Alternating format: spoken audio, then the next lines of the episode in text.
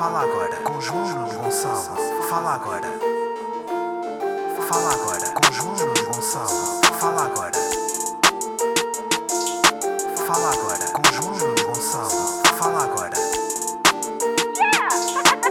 Fala agora com João Nuno Gonçalo. Macablickers, vá bem, bem-vindos a mais um episódio de Fala Agora, episódio número John Terry. Uh, Estive a falar aqui de uma sexta-feira, como já é habitual, primeira sexta-feira de outubro. É verdade, os Green Day já acordaram. Um, e, pá, e vamos começar com um pedido de desculpas. Um pedido de desculpas para, um, pá, para todos os ouvintes, porque já é a terceira semana consecutiva que o pod sai com atraso. Um, e a razão para isto acontecer é que, basicamente, quando começamos o podcast, estávamos de quarentena, né? E eu tinha cerca de 70 tra trabalhadores em layoff a trabalhar especificamente para mim. O que é que acontece? Uh, entretanto, acabou o layoff, a minha empresa sofreu um corte enorme de receitas, né? porque não há atuações. Uh, portanto, tivemos de mandar 68 colaboradores para o fim de desemprego e fiquei só eu e o meu colaborador Bernardo Limas. O que acontece? O meu colaborador Bernardo Limas trabalha para três empresas e projetos e, portanto, nem sempre pode contribuir uh, da melhor maneira ou da maneira mais célere. Uh, portanto, desde o uma, ou contratamos um estagiário não remunerado para fazer este trabalho, que é editar e não sei o quê, ou então eu aprender a editar. Uh, ainda não decidi, vou, mas vou reunir com o Conselho de Administração e pronto. Ou então vou fazer uma votação no Insta e pronto. E depois faz toma-se decisões a partir daí. Pronto, dito isto, coisas que me aconteceram esta semana. Uh, malta, esta semana fui fazer o teste ao Covid. É verdade, tive um. pá, não me querendo alongar na história, mas tive um contacto de alto risco. Portanto, fui fazer o teste ao Covid. Deu negativo. Já podem ficar descansados, deu negativo. Mas o que é que acontece? Uh, fui fazer o teste, uh, não dói, não dói. Eu já sabia que não ia doer, mas não dói, eu tive a certeza agora. Mas é, mas é assim, faz uma impressão do caralho, né? Porque é, é fixe. Vou ser sincero, eu fiz o teste e emocionei-me. Porque. Pá, sou uma pessoa muito, muito emocional, emotiva e muito emocionada. Não, mas é, é, tipo, ela mete a zaragatua, né, que é assim que se chama, mete a zaragatua na narina e é tipo, já, já estive aqui com o dedo. Depois ela mete mais um bocado e tipo, yeah, já, já vim, já vim buscar macaquinhos aqui dentro. E depois ela continua sempre a enfiar, não para. E, e de repente ela já está a tocar tipo na, na nuca. E, e tu pensas, ah, pronto, ela está a enfiar isto na, pela nuca dentro. Uh, e, e, tu já estás tipo, já, ou pelo menos eu, né, tipo com os olhos encharcados de água, né, parece que está uh, a chover cebolas. E hum, é a cebola que dá vontade de chorar. É a cebola. Pronto, já estou uh, cheio, parece que está cebolas no, no, na atmosfera. Pronto, e ela quando já está no nuke tu pensas, ah, não, já não vai mais. E ela, bomba, enfia mais um bocado. E, e nisto cai-me uma lágrima. Cai-me uma lágrima, uma chamada lágrima suicida. E, e a enfermeira ri-se e diz: Olha que giro, uma lágrima. Parecia uma criança quando se vê pela primeira vez ao espelho. Sabem, os espíritos quando veem a primeira vez ao espelho, tipo, olham e estão ali. Tipo, quando eles ainda nem falam, nem se, tipo, nem se aguentam bem em pé e vêem-se pela primeira vez ao espelho e ficam espantados que quando se mexe, a imagem da frente também se mexe. Pronto, isso era a enfermeira olhar para a minha lágrima. Nunca tinha visto. Uh, mas pronto, e, a virem para a enfermeira, né? Porque sou um gajo bem disposto e disse: Olha, uh, senhora enfermeira, mas, mas não pode contar a ninguém, não pode contar a ninguém. E ela: Não te preocupes, vai ser o nosso segredo. Pronto, e nisto eu parecia que tinha 5 anos e ela parecia uma mongoloide a falar comigo. Uh, pronto, depois vale da boca, né? o cotonete da boca, é outro cotonete, para, não pensarem que é o mesmo, é outro cotonete, vai à boca. E aí qual é a cena? É a cena do, do gag reflex, né? tipo a cena do vómito. Mas aí um gajo já está meio habituado conter o vómito, já são muitos anos de vida académica, por isso está ok. Uh, a parte boa do teste do Covid, qual é? É que depois um gajo fica a respirar muito bem, aquilo fica tudo desentupido, né? porque aquilo vai até lá, até, pronto, até à nuca. Uh, qual é a parte que também pode ser boa e pode, não, e pode não ser tão boa, depende das pessoas. É, faz um briolo desgraçado. Um gajo, um gajo está a respirar, aquilo está tudo aberto, a canalização está. Dá, hipotermias só de respirar. Uh, pronto, foi essa a minha experiência. Depois eu vou partilhar com vocês um, um vídeo que eu gravei uh, do teste do sexto dia, visivelmente emocionante. Uh, mais cenas esta semana. Pá, esta semana estava a ver. Porque esta- esta semana agora começou The Voice, né? E estava-me a aparecer no feed do Facebook para aqueles programas de talentos. Não, não sei se era o The Voice, era o Britain's Got Talent, America's Got Talent, Idol, American Idol. É pá, eu penso que era o America's Got Talent. E eu vejo muito. Até, pá, tenho like nessas coisas todas que eu gosto de aquelas audições e não sei o quê, e quem que vira as cadeiras e não sei quantos, pronto. Epá, e estava-me a ver e pronto, lá está aí mais uma prova que eu sou uma, uma criança de 5 anos. Não, uma criança de 5 anos é uma, uma rapariga de 12, talvez. Uma rapariga de 12 ou de 15, não sei. Pá, vocês sabem, quando, é, tipo, é quando tu vês estes programas de talentos, pá, emociona-me bem, emociona-me bem mesmo. Tipo, uh, entra aquele dançarino que não tem uma perna. Ou o miúdo seco que toca piano de caralho. Bro, eh, fiquei em lágrimas. Oh, oh, uma- olha, uma vez. oh, eh, esta semana vi um vídeo que era um, um curto de crianças surdas mudas, mais os monitores, a cantarem um, música, não sei o quê, cantar uma música, nisto é que começa a ficar com os olhos, né? Parece que está outra vez a chover cebolos. Depois os júris todos a dizer, tipo, os júris também muito emocionados, a dizer, não sei quantos, e depois o Simon, ou já não sei quem foi, vai lá, bomba botão dourado, os gajos passam diretamente à final, o pessoal todo a chorar, e eu a chorar feito estúpido. Eu a chorar na minha cama, à uma da manhã a ver esse vídeo, a chorar feito estúpido. E sabem qual é a pior parte? É que eu já conhecia o vídeo. Já não era a primeira vez que eu estava a ver aquele vídeo. Eu já sabia o que é que ia acontecer, e mesmo assim, emocionei-me.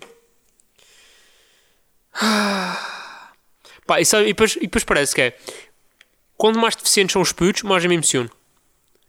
Tipo, uh, bailarino sem uma perna, ok. Puto segue que toca piano, ok. Uh, cor de surdos mudos. Não, já já não, não, não- dá para mim, não dá. É, es- esvai-me lágrimas, fico desidratado até.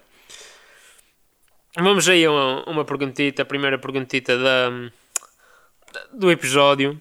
Pergunta de André. Praxe em tempos de Covid.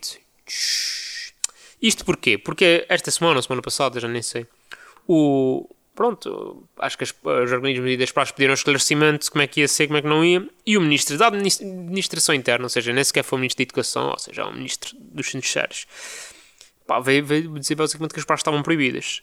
Hum, e, e se calhar convinha explicar isso, porque pronto, as minhas ideias vão estar, ou os meus argumentos vão estar enviesados pela minha experiência, né? Eu, fiz praxe, fiz praxe na Universidade dos Açores e na Tuna também. Gostei de fazer praxe, que também acho que é importante dizer, e, apesar disso, também praxei. Uh, portanto, fica assim já o esclarecimento de qual é a minha experiência com a praxe. Mas eu tenho uma notícia para dar à malta das praxes, que é eu, eu acho que a praxe vai acabar. Primeiro porque Covid e distanciamento social, né? Portanto, tudo o que não é Uh, como é que eles vão dizer? Tudo o que não é essencial, eles vão cortar. Portanto, ninguém depende de dinheiro para isso, né? não há, depois eles vão sempre dizer: Ah, não tem aulas presenciais, mas querem fazer praxes presenciais. Pronto, isso é o primeiro ponto. Segundo, e é um ponto que eu já havera pensado já há uns meses, uma conversa com outro amigo meu da Tuna, que é a maneira como a sociedade está a evoluir a praxe vai morrer.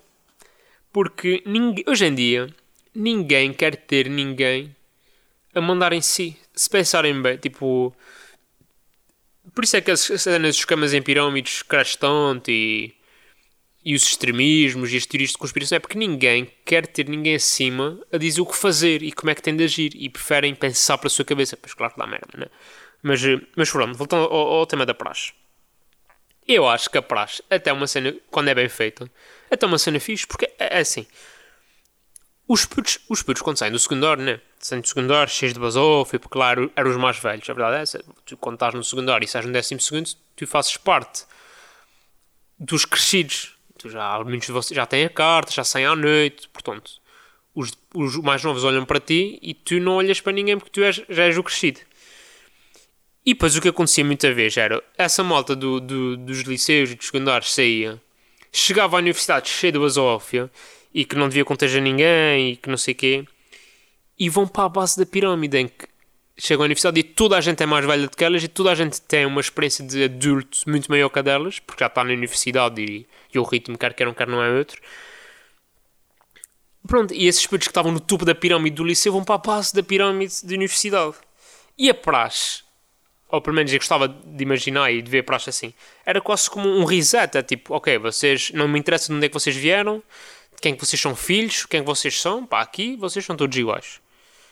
E acho que o, o, o princípio por trás disso é até um princípio bonito, vá. Uh, eu sei que a praxe está muitas vezes associada ao fascismo, mas isto até é um, é um este princípio de não, não, vocês aqui são todos iguais, até é um princípio bastante mais de esquerda.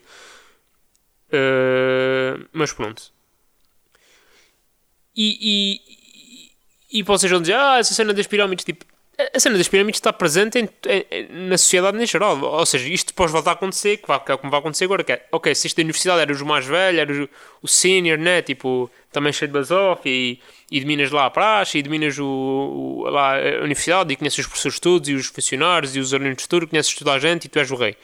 Mas depois sais daí e vais para o mercado de trabalho. E para onde é que vais para o mercado de trabalho? Para a base da pirâmide outra vez. Uh, a não ser, é assim, a não ser uh, que estejas numa juventude partidária ou tenhas um padrinho fedido e é isso, se calhar não funciona assim tão bem.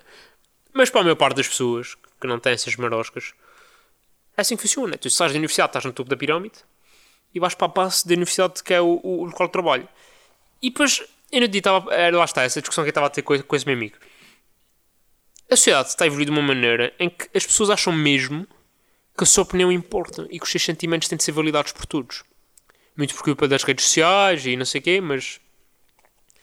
Pronto, as pessoas. Então, então a minha questão é: como é que tu convences um puto que sai do 12 que tem uh, 5 mil seguidores no Insta ou 10 mil seguidores no Twitter, acha-se uma pseudo-celebridade porque escreve lá cenas e as pessoas dão likes e têm aprovação e partilham.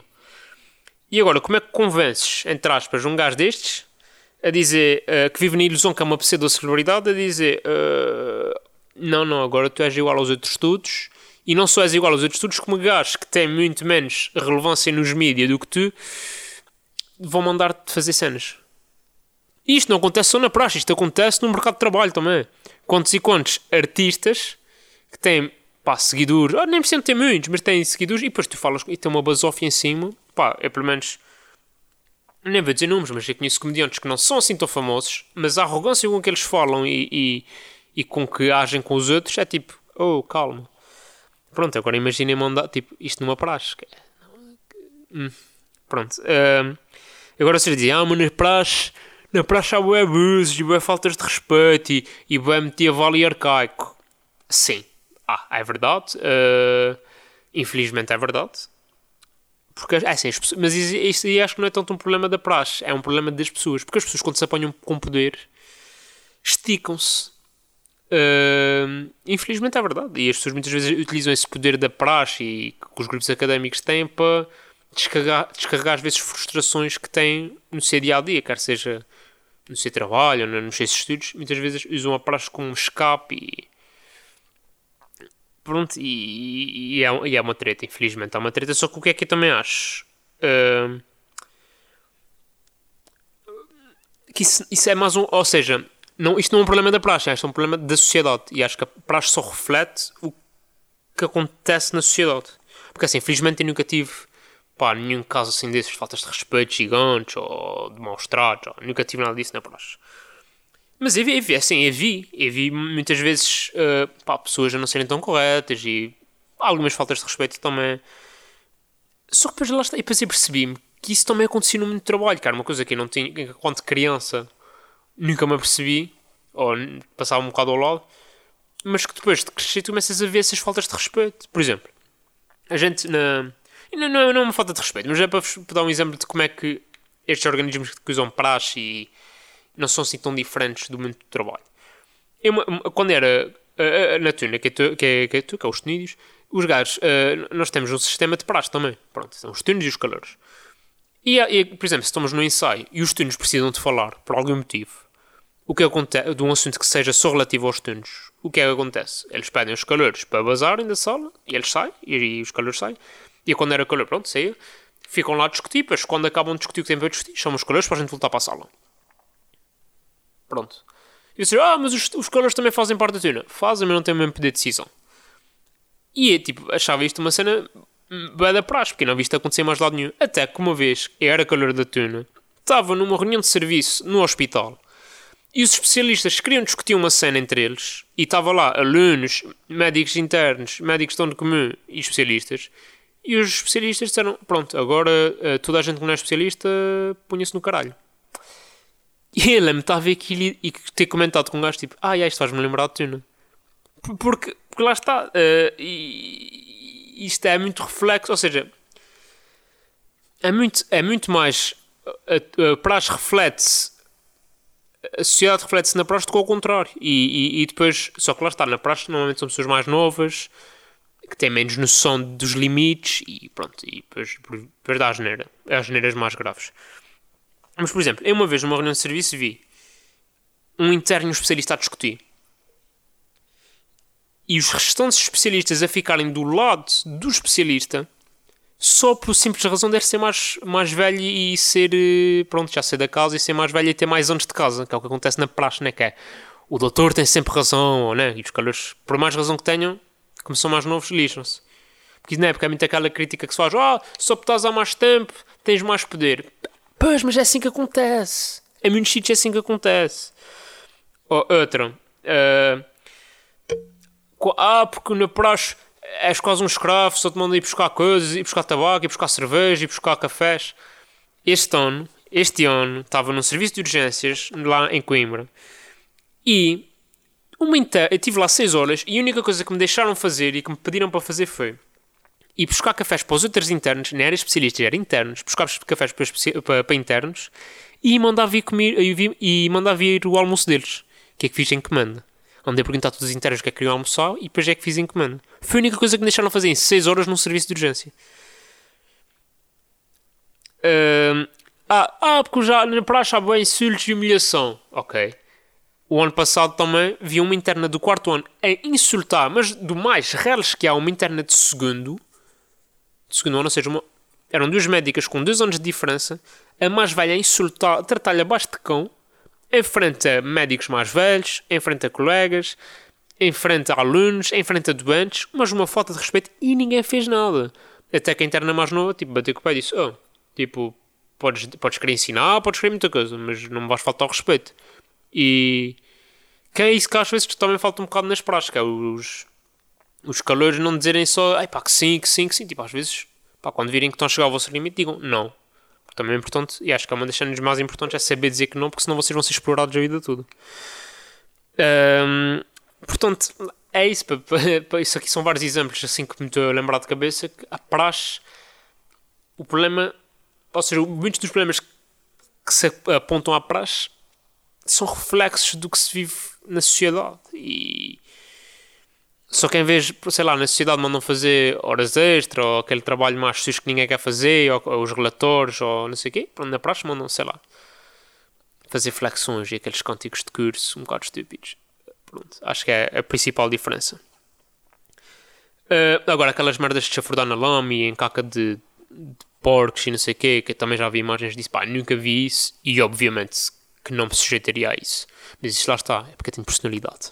Porque eu sou uma pessoa com boa personalidade e que não digo que sim a tudo, não sou um yes man.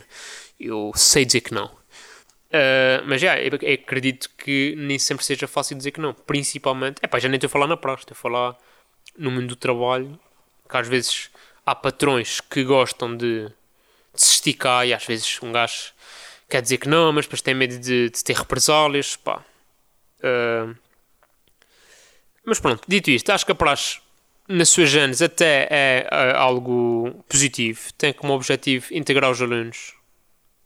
Eu dizia, eu já dizia muitas vezes no nosso tempo, a praxe não é humilhação, a praxe é integração. E acho que a praxe quando deve ser feita é isso. É integrar os alunos, uni-los em torno da academia, dos problemas que isolam os alunos e a academia, lutar por uma academia melhor. Pá, agora subo a Coimbra, lutar por uma académica. É fariá, frá! Foda-se. Um, pronto, mas acima de tudo criar amizades, criar memórias, divertir. Pá, tudo o que seja mais do que isso, tudo o que seja para a humilhação e, e para tirar gás para o meio do mar e não sei o quê. É pá, pronto, isso já não é praxe. Isso já são pessoas que utilizam a praxe para se satisfazerem de algum modo. Pá, para isso vão bater punheta para casa, não, não existe praxe. Um, pá, e, e, pronto, e se calhar vamos talvez ao tweet da semana, que tweet da semana também, pá, não, não sei, pá, tive para não falar disto, mas se calhar. O tweet da semana é do, do analista político Miguel Monjardino, que também é suriano, que em direto para a SIC Notícias, o jornalista perguntou-lhe o que é que ele tinha achado do debate do, do Trump com o Joe Biden. Aqui toda a gente que me está a ouvir deve ter visto. Se não viu o debate, viu imagens ou clipes do debate. Pronto. Uh, e, ele, e quando lhe perguntaram em direto, e acho que isto é importante dizer que é em direto, uh, quando lhe perguntaram em direto o que é que ele tinha achado do debate, ele disse: é pá, a gente aqui nos Açores, é como se diz na América, a gente aqui nos Açores vive relativamente perto da América, pá, o que se diz na América daquilo é foi um shit show. Pá, vamos desculpar, mas aquilo, aquilo foi uma merda. E foi uma merda. pá, mas a, a, maneira, o gajo estava. Nota-se que era um senhor, né? Que não, não, disse, não, é, não, não disse merda por dizer. Tipo, ele ponderou muito bem usar a expressão merda. E mesmo assim, depois dos prós e contras numa televisão nacional em direto, ele mesmo assim achou que tinha de usar a palavra merda. E acho que isso descreve muito bem o que se passou naquele debate. Portanto, o Dr. Miguel Monchardino, uh, muitos parabéns, o tweet da semana é seu. Uh, e eu não queria alongar muito nesse debate porque. Porque é, é assim, eu acho. No lugar do Joe Biden podia estar o melhor ser humano do mundo, cá registro, com a melhor retórica do mundo, com os melhores argumentos do mundo, que acho que o debate ia ser igual. Porque ter um debate político com Trump nunca vai, nunca vai ser melhor que aquilo. Não vai, porque uma pessoa que está constantemente a interromper, que não te deixa prosseguir raciocínios, que mente durante o debate, sem qualquer tipo de provas, que insulta, né? Tipo, estás a, a debater, não sei o que, e ele te diz: O teu filho é drogado. Tipo, o, o Trump, a meio do coisa, diz que o filho é drogado. O Trump, a meio da coisa, diz: Ah, não, eu paguei os meus impostos todos. É tipo, não, bro, tipo, há provas a dizer que não pagas impostos há não sei quantos anos, e quando pagas é tipo uma ninharia. E ele: Ah, não, mas eu pago. Vocês é que têm de provar que. Ou seja, na cabeça desta gente. E havia o direto de campanha a dizer esta merda. Que foi, depois acusaram o, o Biden que estava com auricular e divulgaram. Inclusive no, no, nos canais de campanha oficiais divulgaram imagens a dizer que o Biden tinha um, um, um com. Ou seja, que alguém estava a falar com ele para ele dizendo cenas. E depois já se veio provar que é, mentira. E, e ele foi confrontado por um jornalista, o diretor de campanha, disse: Olha, como é que vocês uh, pagam isto, fazem isso, não sei o que lá. E o, e o, diretor de companhia diz: Ah, vocês é que têm de provar que ele não tem. Ele tipo: Não, não. O jornalista: Não, não. O senhor é quando faz uma acusação, tem de provar essa acusação. Não pode inventar mentiras e somos nós que temos de. de isto não funciona assim. Pá, e, o, e, o, e depois esse diretor de campanha, lá está, que é o que acontece com esta malta, que é quando é contrariada, fica extremamente exaltado. Mas o senhor está-me acusado de ser mentiroso. Ele diz: Não. Eu estou-lhe a dizer que se quer fazer uma acusação dessas, então prove-o. Pá, e o gajo. Depois o gajo já disse que era. Ah, não sei, foi a minha equipe. Ele, ok, mas então quem foi? Quem é que foi? Ah, não sei. Uh, foi, foi... Depois ele já se contradizia, dizia que tinha sido equipa, depois, dizia que não, depois já dizia que não sabia sequer que, informa... que, que, que depoimentos é que tinha, o que é mentira, né? Porque se és diretor de campanha, nada é, é publicado sem tua aprovação. Mas pronto, a dizer que já não sabia o que era, quando se tinham estado meia hora a falar, pronto, depois ele embrulhou-se tudo. E a mesma cena do Trump, é, tipo, não interessa se paga impostos ou não vá dizer sempre que sim e tudo o resto é fake news. Uh, enfim. Uh, mas pronto, é pá, depois o que, o que eu não gostei foi de ver pessoas a dizer ah, dois velhos a discutir. Ou dois velhos a insultarem-se. É pá, eu, eu, senti pena do Biden. Pá, tudo bem, uh, uh, não é o gajo mais eloquente, é, tá, é velho, cansa-se rapidamente, não é o gajo mais perspicaz, não é. Tudo bem, todas essas críticas, tudo ok. Agora, pronto, aquele cenário, Pá, não dava. E acho que também um bocado por causa disso por exemplo, o Ricardo Luís Pereira não vai querer, nunca quer convidar o André Ventura, porque nunca ia ser um debate, ia ser sempre uma baixaria e lá está, para isso nem vale a pena fazer esses debates, aquilo não é nada, aquilo são duas horas de pessoal a insultar-se, aquilo não, não se está a debater nada, estão-se estão -se a insultar. Mas pronto, é, dá, dá audiência. Penso que também pode ser por aí. Um, e, e, e, pronto, portanto, eu acho que quem, quem, depois deste debate continua a achar que o Biden, que entre os dois, que, ah, que não sei que entre os dois o Biden também não presta e que, epá, tudo é melhor que o Trump. Neste momento, tu, tudo é melhor com um gajo que a meio do debate, quando lhe perguntam-se, ah, mas e se perder? E um gajo a meio do debate diz, ou um grupo de supremacista branco para malta, estejam preparados que isto pode ser, isto pode não, pode não ser bem, mas pode ser mal. Pá, tu, acho que tudo é melhor que isto e quem não consegue ver isso, uh, pá, nem vale a pena estar aqui a, a, a perder minutos no podcast porque não sou eu que vou convencer. Pronto, isto se não consegues ficar convencido, e, e, e é assim, também até parece que a gente é que vai votar nas eleições da América, né? Mas eu, sabem que eu não, não vejo num futuro muito distante, eu, aliás, eu vejo num futuro não muito distante aquilo a acontecer em Portugal. Portanto, ponham chapéu, botem e não botem nestes maluquinhos. Com isto, chegamos ao fim, ao fim do podcast. Vamos sair deixar só umas recomendações. Recomendação de rico só. A primeira recomendação de rico. Uma comédia que saiu, talvez a semana passada também, que se chama Sneaker Adders. Uh, uma comédia da Netflix muito engraçada sobre gajos que compram e revendem sapatilhas. E vocês dizem, mas a série é sobre sapatilhas? Não. Mas pronto, funciona muito à base de sneakers. Sneakers americanos. A segunda recomendação é The Boys, que saiu agora a segunda temporada. Eu não conhecia, estou a começar a ver agora, mas muito, muito engraçado. Pá, aquilo é uma mistura de Heroes com Umbrella Academy. Basicamente são gajos que têm superpoderes, mas que são, acima de tudo são humanos, ou seja se eles uh, não curtirem de ti e te quiserem uh, arrebentar tudo, eles têm superpoderes, eles vão usar isso e vão esconder o corpo e nunca ninguém vai descobrir. Pronto. Uh, porque é, não é porque a gente precisa ser super-herói. Ah, super-herói só faz o bem. Tipo, yeah, mas isso não é nada humano, né? É, tipo, se tivesse superpoderes, eu tinha usado para benefício próprio várias vezes. Não, se calhar não dava aí a matar pessoas, mas se calhar tinha usado aí uns poderes algumas vezes, tinha-me dado jeito. E se calhar tinha matado dois ou três também. Não sei, fica aqui no ar a ideia. Pronto, maltinha, chegamos ao fim. Uh, a ver se, desta, se é desta que sai ao sábado de Limas. Estamos todos, estamos todos a contar contigo. Uh, e é isso, malta. Mais uma semaninha, a gente vê-se para a semana.